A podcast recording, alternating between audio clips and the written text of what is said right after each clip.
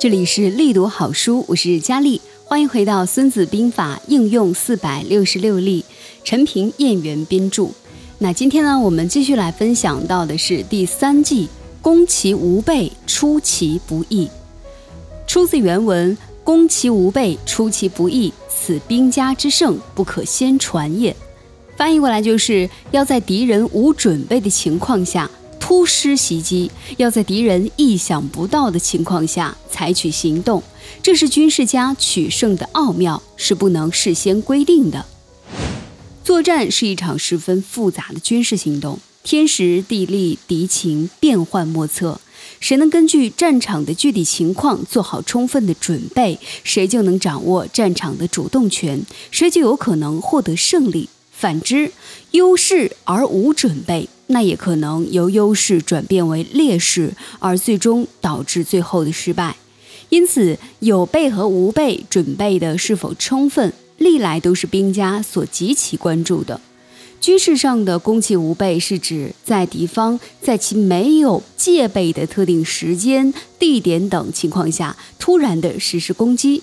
这种突如其来的袭击，能够在军事上。和心理上给敌方造成巨大的压力，从而使得敌方在慌乱之中做出错误的判断，采取错误的行动，以至于酿成更大的恶果。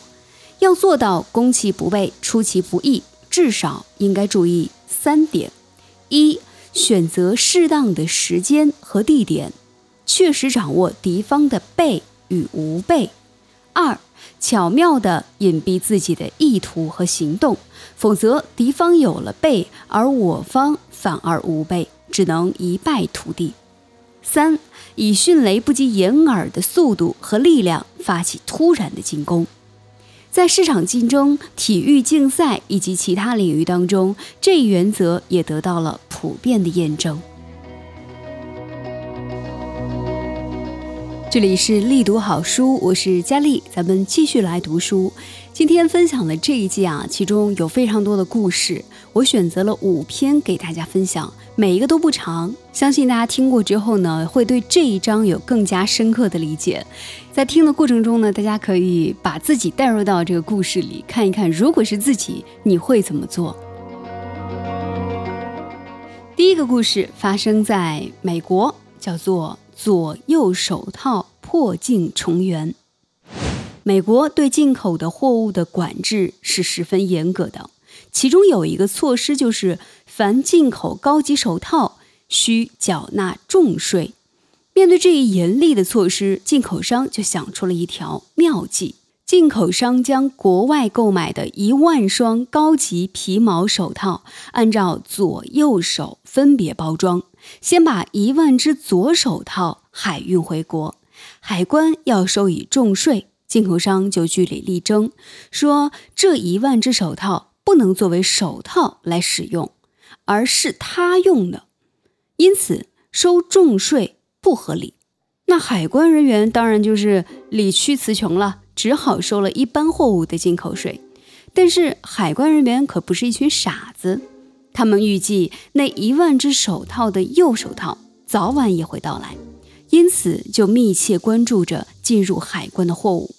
不久，另外一万只右手套运至海关，海关人员正襟危坐，专等进口商前来提货。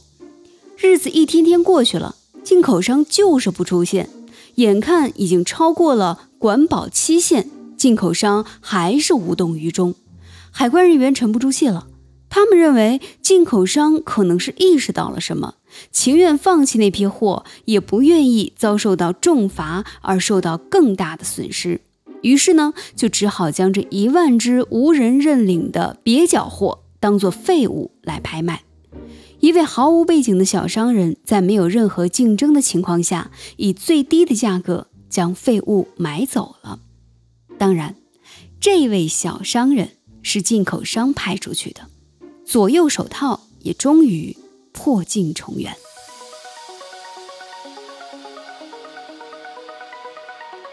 第二个故事：反弹琵琶的新安餐厅。西安市新安餐厅的经营妙计之一是反弹琵琶。春节是中国最隆重的节日。春节前后的一段时间里，饭店的销售额都会下降，这是一般的经商常识。因此，春节之前，许多饭店连猪肉都不进。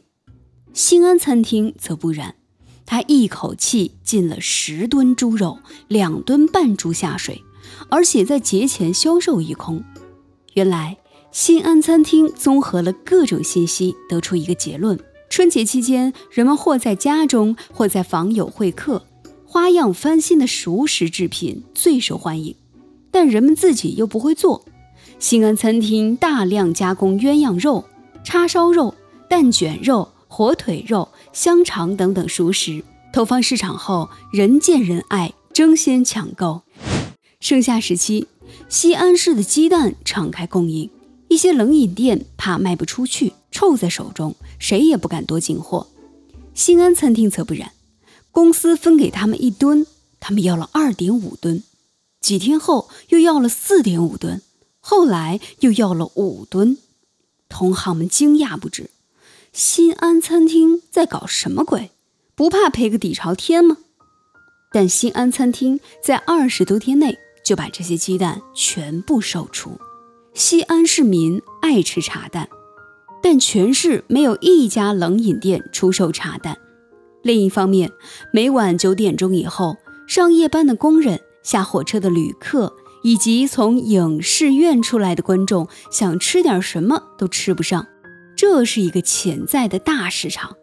新安餐厅组织人马将鸡蛋加工成茶蛋，又制作了烧饼等食品。在车站、旅店、街头及影视院外大量出售，实实在在的赚了一笔。等到其他同行们惊醒过来时，为时已晚。反弹琵琶必须有时有胆。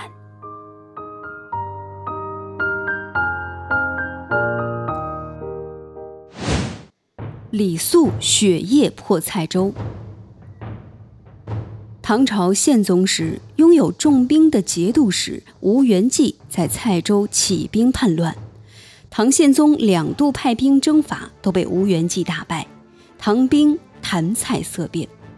公元八一六年冬，唐宪宗命令将军李肃、李光炎分别从西线、北线进军，再度讨伐吴元济。李肃到任后，并不急于攻打蔡州。他率兵与吴元济的叛军打了几次小仗，扫除了吴元济的外围据点，鼓舞了唐军的士气。公元八一七年三月，李光炎在北线首先向吴元济发起进攻，并且连战连胜。吴元济急忙把主力调往北线。李肃见有机可乘，当即召集属下的将领商讨伐吴的良计。诸将之中有一个人名叫李佑，曾是吴元济的一名小将。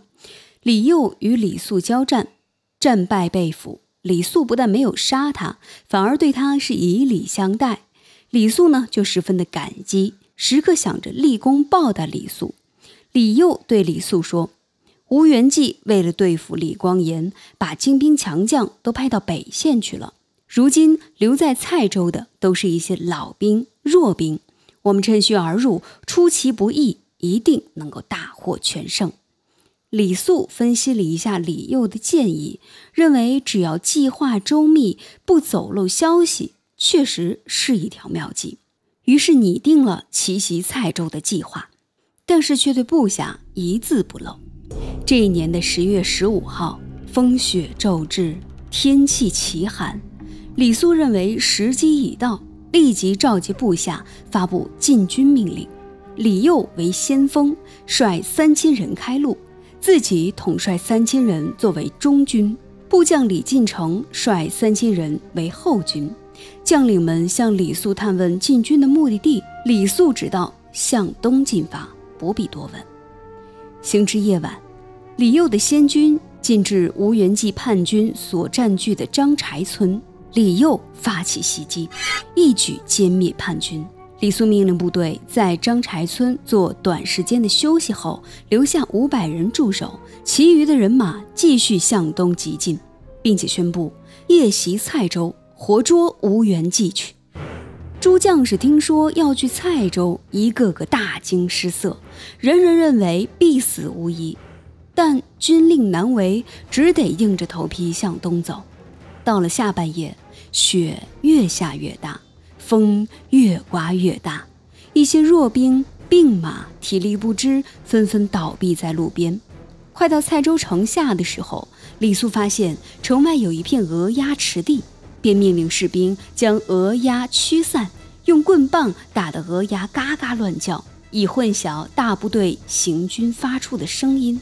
自古时分，李佑的先军抵达蔡州城下，天寒雪大，吴元济的守门士卒做梦也没想到，官军会在这种天气里攻至城下，都在睡大觉。李佑率先爬入城墙，将士卒杀死，打开城门，让大部队入城。李肃率军一直逼近到吴元济居住的牙城，吴元济的叛军才知晓。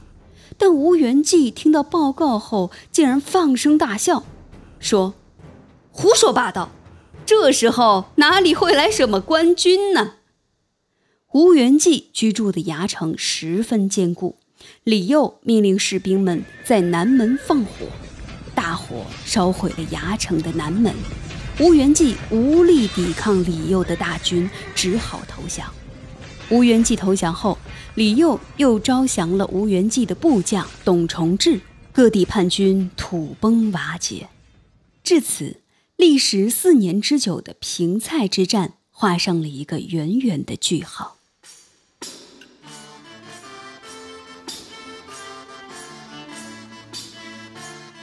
聪明的囚犯。古希腊时有一位十分残酷的国王，他把杀人作为一件很开心的事情。杀人前，国王先让犯人自由选择被杀的方式。犯人可以任意说一句话，如果这句话是真话，就处犯人以绞刑；如果是假话，就处犯人以斩首。犯人们自知是必死无疑，大多都是随意说了一句话。即使有人挖空心思的说了一句很难马上被检验出是真是假的话来，那也一律。被看作是假话，送上断头台。倘若犯人什么也不说，那就被视为是说真话，处以绞刑。国王看着犯人们在自己选择的死亡方式上死去，哈哈大笑。但是有一次，国王终于失败了。一名聪明的犯人对国王说：“你们要砍我的头。”假如真的砍下该犯人的头，那么该犯人说的就是真话，而说真话应处以绞刑。如果处以绞刑，那么你们要砍下我的头这句话就成了假话，而说假话又是应该砍头的。国王既不能对聪明的犯人处以砍头，又不能对他施以绞刑，该怎么办呢？国王只好下令释放犯人，犯人凭着自己的机智得到了一条生命。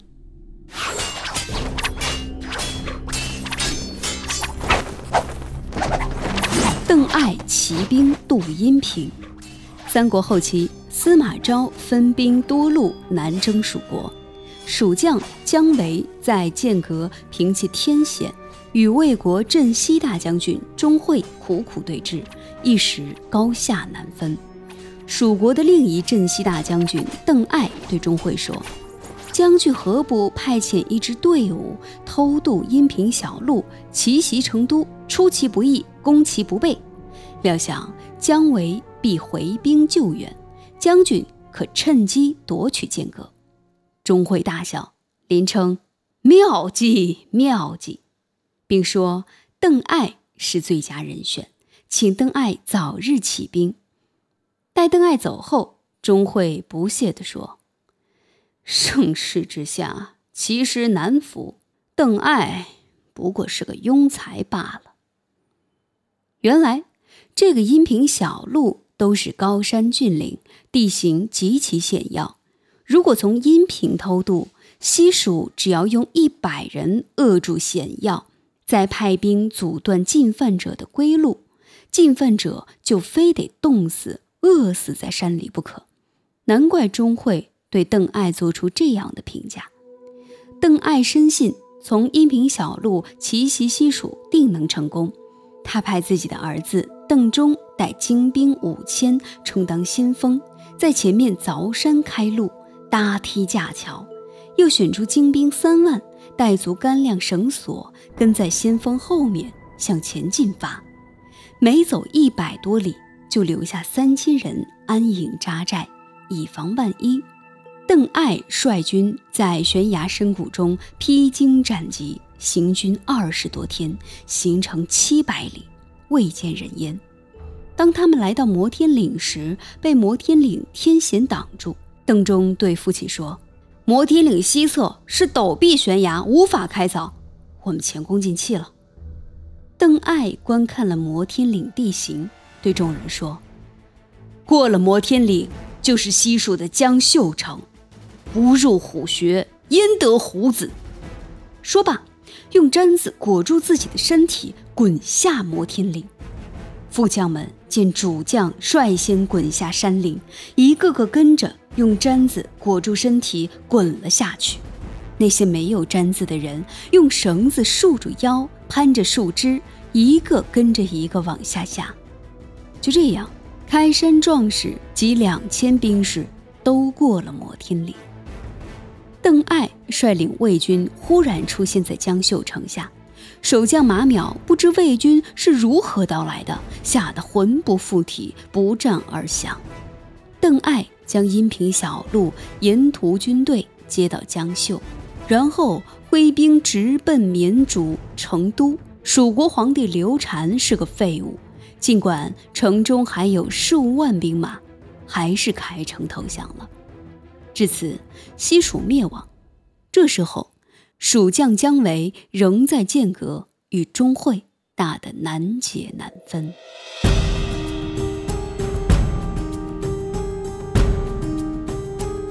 以上就是《孙子兵法》应用四百六十六例第三计“攻其无备，出其不意”其中的啊五个故事。再次回顾一下。这一计说的是要在敌人无准备的情况下突然袭击，要在敌人意想不到的情况下采取行动，这是军事家取胜的奥妙，是不能事先规定的。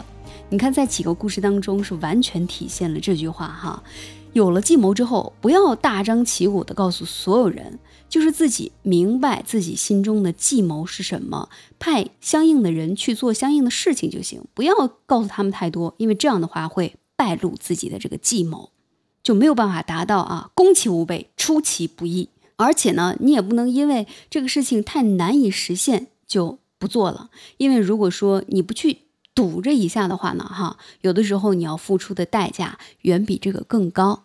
那怎么判断？就是这个时候我们要不要去冒这个险做这个计划呢？结合我们之前听到的，那就是一定要做好攻略。把所有的情况啊，咱们先事先的了解清楚，知道对方的情况是怎么样的，我方的情况是怎么样的啊？这个地理条件情况啊，还有包括现在的时机啊，各种怎么样？了解清楚所有的情况之后，该出手时就出手，不能犹豫。有问题遇见了，当场解决。对照到我们现实生活当中。当下你有没有什么决定是你自己不太敢去定的？不太敢定，有可能是因为你还没有了解清楚所有的真实情况，没有做好这个提前的攻略。那这个时候呢，就去了解就行了。当你了解完清楚之后，心里有了这个规划，不要大张旗鼓跟所有人说，因为你很了解，所以你心里很有数。那到该出手的时候呢，不要怕，你已经做好了万全之策了，还怕什么？直接出手就好了。这个时候就不必犹豫了，时机不对之前呢，也别焦虑，该干嘛干嘛去，是不是？以上是我自己的一点点小小的感悟，分享给大家。我是佳丽，这里是力读好书《孙子兵法》应用四百六十六例，希望这期内容对你有所帮助。理想很重要，愿你在前进的道路上一帆风顺，一生无忧。咱们下期见。